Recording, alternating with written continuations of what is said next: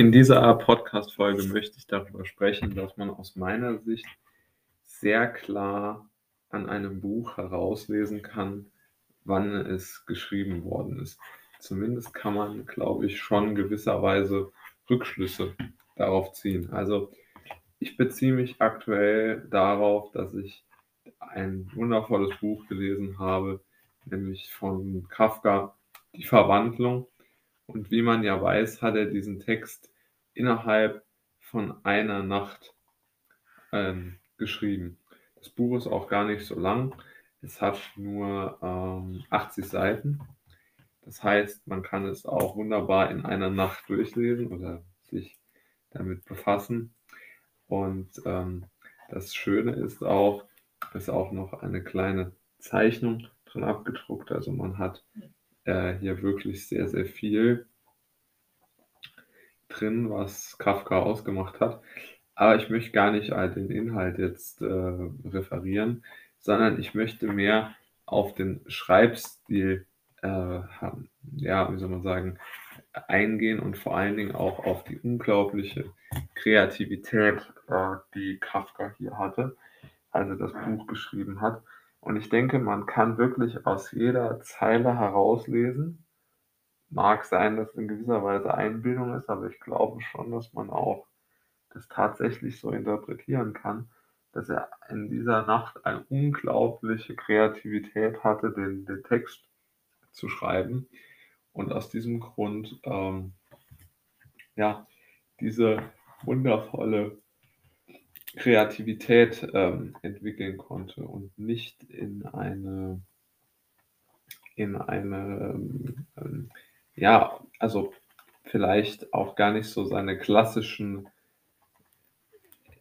Erzählformen verwendet hat, sondern mit einer unglaublichen Kreativität, auch mit einer, mit grotesken Ideen, mit, mit einer, mit auch so einer gewissen Portion ähm, Wahnsinn vielleicht sogar das Ganze angereichert hat. Also man hat schon hier eine große Bandbreite an, an Deutungen, wie er das gemeint haben könnte. Aber ich würde sagen, vor allen Dingen merkt man, dass er es zu einer Zeit geschrieben hat. Also ich stelle mir das so vor, nach einem sehr langen Tag, der ihn irgendwie belastet hat und der ihm überhaupt nicht die Ruhe zum Atmen gelassen hat, lässt er sich sozusagen zurückfallen und denkt darüber nach, oder versucht sozusagen in so einer Art kreativen Spiel seinen Gedanken freien Lauf zu lassen, wofür Kafka ja sehr bekannt war und versucht hier eine gewisse, ja, äh, sozusagen einen gewissen Gedankenstrom, glaube ich, erstmal zu entwickeln und über wirklich lange Zeit nur die Dinge aufzuschreiben, die wirklich für ihn sehr, sehr wichtig sind in Bezug auf seine Gefühlslage. Also ich glaube, er hat sich hiermit auch diesen guten Satz von der Seele geschrieben, dass man das Leid, das man am Tag über erlebt hat, ähm, nur zwischen zwei Buchdeckeln verschließen kann.